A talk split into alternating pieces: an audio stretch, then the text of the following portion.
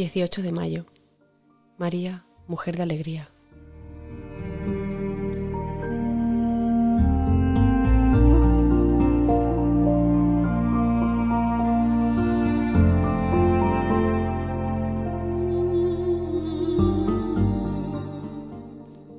Dijo Jesús, os he hablado de esto para que mi alegría esté en vosotros y vuestra alegría llegue a plenitud.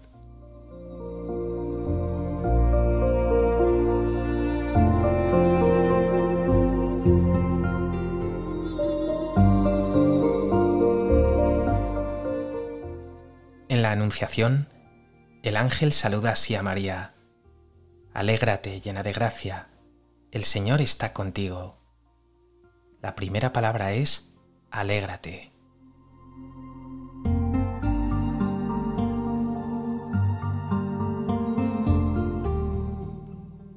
Cuando Dios entra en la historia, cuando Dios actúa en el corazón humano, reina la alegría.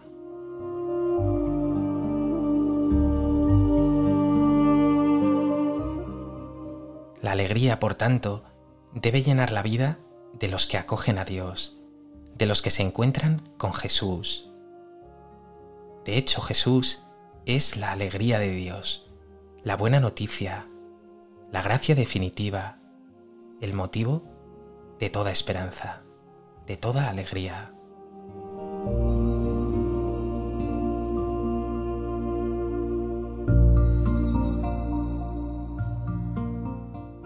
A veces, sin embargo, hemos transmitido una imagen aburrida, seria, tristona de Dios, como si Dios fuera enemigo de lo vital, de la ilusión y el gozo. Nada que ver. Es el pecado, es la mediocridad y la superficialidad lo que trae a la vida vacío, depresión, oscuridad y tristeza.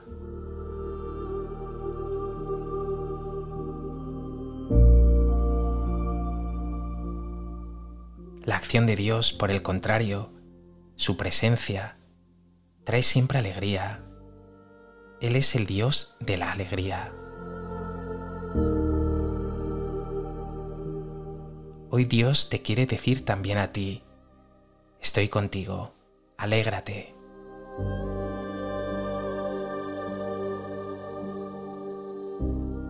¿Trae Jesús alegría a tu vida? ¿O a menudo te encuentras envuelto en negatividad, en pesimismo o tristeza?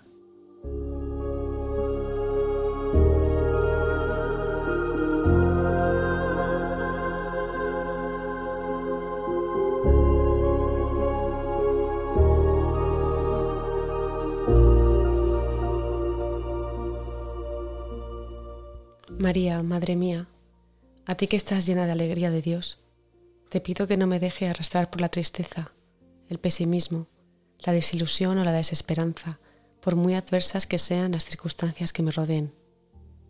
Que me deje llenar, por el contrario, de la alegría que brota de la fe.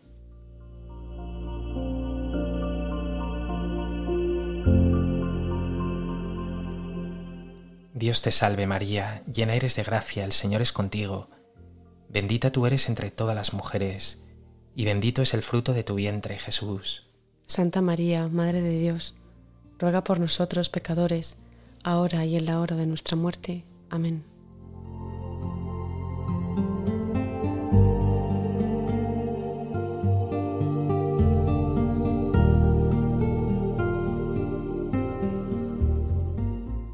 Hoy quiero traerte, Madre, la flor de mi alegría, que mi vida no transmita pesimismo, tristeza o desesperanza, sino que contagie la alegría de aquellos que saben que con Dios no hay nada que temer.